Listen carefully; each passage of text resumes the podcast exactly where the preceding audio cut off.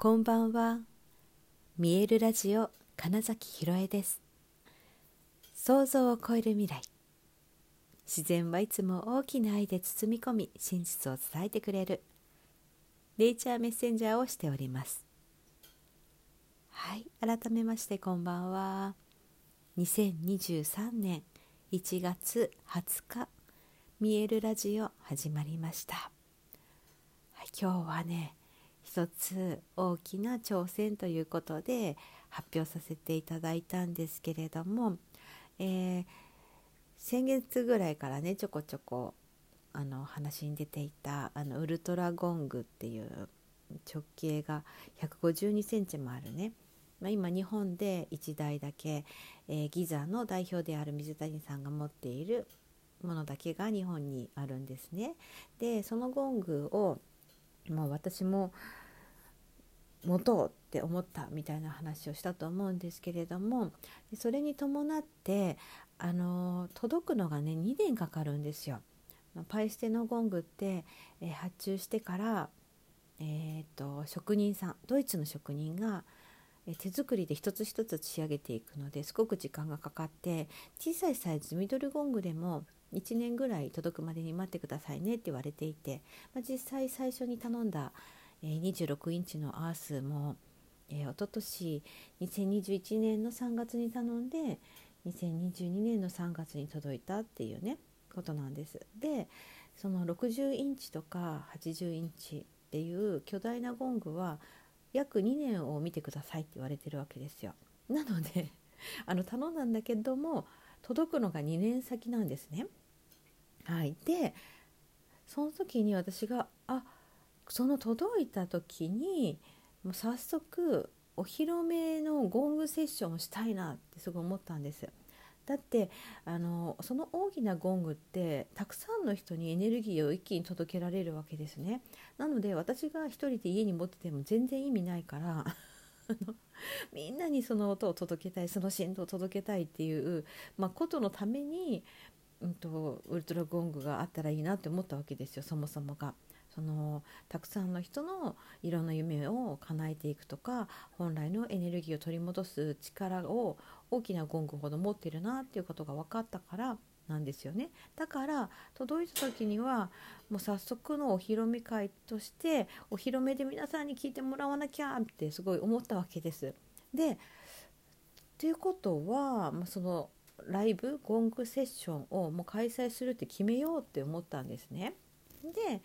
あのその話を先日人に話していたらえちなみに会場は？って聞かれた時に自分の頭でなんかなんとなくずっと思い描いてた会場をポッて口に出したんです。でそれが表参道にあるスパイラルっていう、まあ、ビルのねアートビルというかなんですけれどもの、えーとそのままの名前スパイラルホールっていう会場があってですねでそこがもう本当私が、うん、まだ学生時代とかかなもしかしたら演劇を始めてすぐぐらいの時に私の好きなダンスカンパニーさんがよくそこで、まあ、他のいくつかのカンパニーなんですけど、えー、そこで、えー、と要はなんだ公演をしていたわけですよ。っていうのを見ていて結構その好きな会場だっていうのもあってパッと思いついてでよく考えたのはそのスパイラルっていうこう意味螺旋っていうものってすごく、えーと、その宇宙の法則とかとも近いし拡大していくってこととも近いしでそれこそその、えーと振動を浴びると遺伝子の変化があるよ。その DNA のその何て言うんですか構造って螺旋状になってたりするじゃないですかなんかすごいそういうのが全部カッチッとなんか私の中でハマってあ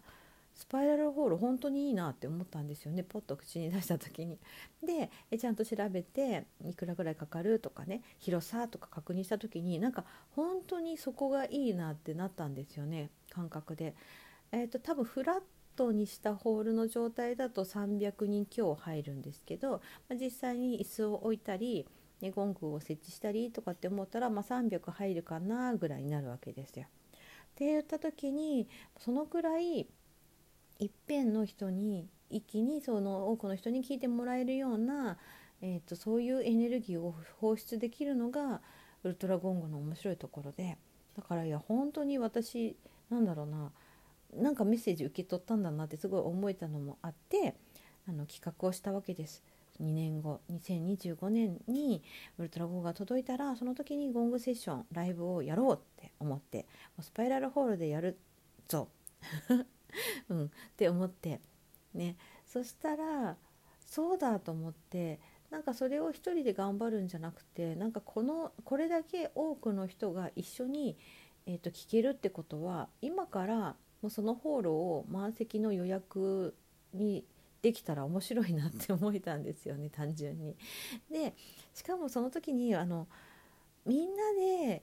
その2年先のゴールに向かってエネルギーを高めているっていうことが起きるとさらに、えっと、ゴングの振動のうん届き方が変わってくるなとかなんとそれこそなぜ東京でって思ったかっていうとあの今ね水谷さんが持ってるゴングは水谷さんが今いらっしゃる長野の戸隠にあるわけですよ。で、えっと、に除夜ゴングの時とかは東京に運んでいただいたりそれこそ北海道札幌でやったゴングの時は車でハイエースに乗せてフェリーで移動して持ってきてもらったりってしたわけですけれども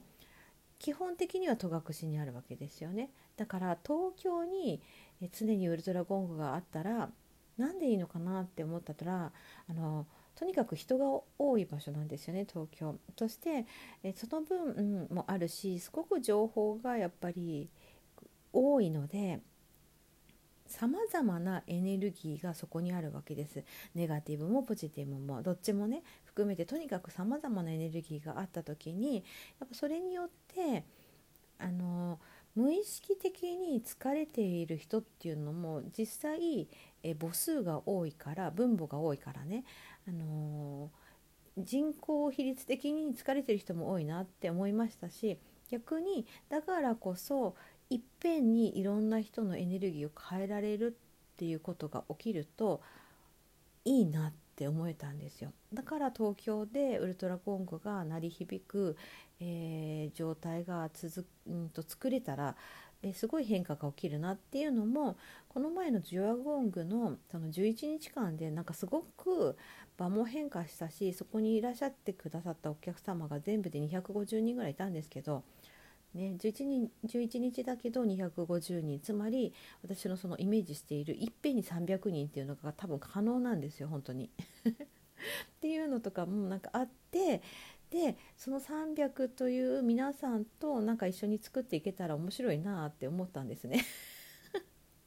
うん、なのでなのでもうこれ今までようやく前振りなんですけど これから本題でつまりそのためのクラウドファンディングをやってみようって今までクラファンっていうものに対してなんかうんでもななんかただお金集めるのもなみたいなのがどっかにすごいあったんですけど違うな今回イメージできたことは絶対これクラファンにした方がいいやつだって思えたんですよ。そのみんなで作ってみんなでその、えー、2年先に向かってウルトラゴングをお迎えしようっていうところでゴング振動を浴びれたらこれ最高だなって思ったしその時点でいっぺんに300人の人がその振動を浴びて変化が起こるって言ったらなんかその先にその人たちの先にいる人たちっていうのがまあ本当に指数関数的にぐっとただのえ何倍とか2倍とかの話じゃなくって一気にいくなみたいなのが思ってそうなんです。だから、えー、クラファンやってみますって言って。であのクラファンサイトとかを使うのではなくって自分で、えー、ベースってねありますよね。でショップをオープンしてそこに商品としてチケット販売という形でしたんですけれどもでね、まあ、今日本当にマヤ暦で、えーと、すごくエネルギーの高い日だったんですよ。絶対拡張金って言われている日で、えーと、物事がだから本当に拡大していくための日で特に今日のエネルギーっていうのはあの自信を持ってその大きな声で宣言をすることによって自分自身を高めてくれる日だよみたいなことが書いてあった時にえ今日だ今日発表するのがいいって思ってあの最後の仕上げみたいな文章とかの書き上げをしてで今日もクラウドファンディングやりますって言ったっていうのが、まあ、今日最初に言ったその挑戦あることに挑戦し始めましたっていうことなんですね。ですごくありがたいなと思ったのが実は結構ドキドキして 私にとってはかなり勇気がいる行動だったわけですけれどもあの発表してえ Facebook にまず最初に記事を上げたんですけど多分ねそこから10分もしないで最初のお申し込みが入ったんですよ。もうなんか感動してちょっともうなんかジーンとしちゃって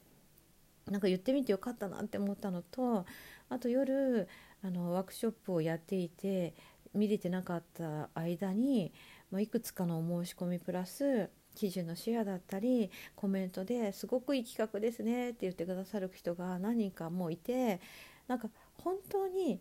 言ってよかったなってまず思えてるっていうことが、今日の私にとってのミラクルだし自分のその枠を超えたというか自分の怖い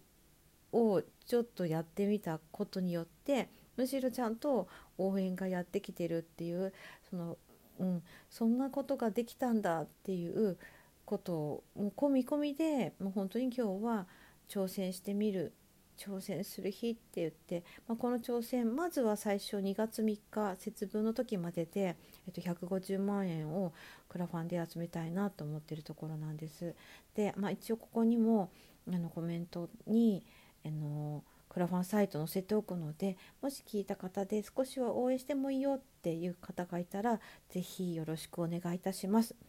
はいということで本日もご視聴くださりありがとうございました。2023年1月20日